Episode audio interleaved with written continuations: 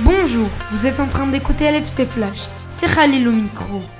Aujourd'hui, un flash info.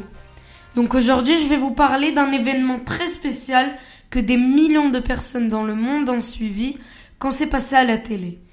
Je parle bien évidemment du transfert des 22 momies égyptiennes.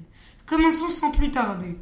En 1902, le musée du Caire, à la place Tahrir, est inauguré. Il était très beau. Il était si intéressant avec sa collection de 160 euh, 000 objets. Il était tellement intéressant qu'il a reçu plus de 100 millions de visiteurs au XXe siècle. Mais le samedi 3 avril, 22 momies ont été transférées au nouveau musée national à la place Faustat. D'ailleurs, ce musée, c'est le nouveau musée national de la civilisation égyptienne. NMEC.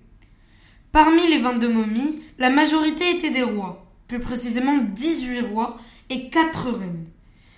Il y avait une forte présence policière. Le trajet d'environ 7 km devait durer 40 minutes pour arriver au NMEC. Les momies étaient transférées dans une sorte de char pharaonique. Le tout accompagné de personnes qui dansaient dans plusieurs endroits en Égypte, comme par exemple en face de pyramides de Giza, en face de l'ancien musée, etc.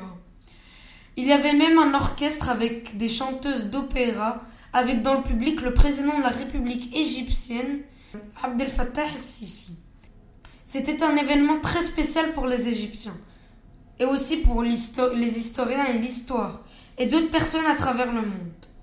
Le nouveau musée a ouvert le 4 avril, mais la partie momie euh, ouvrira le 17 avril au public. Hâte d'aller visiter et prendre tout plein de photos. Voilà, c'est mon info que je voulais vous partager. C'est la fin de l'émission de cette semaine. Je vous dis à la prochaine. Merci et au revoir.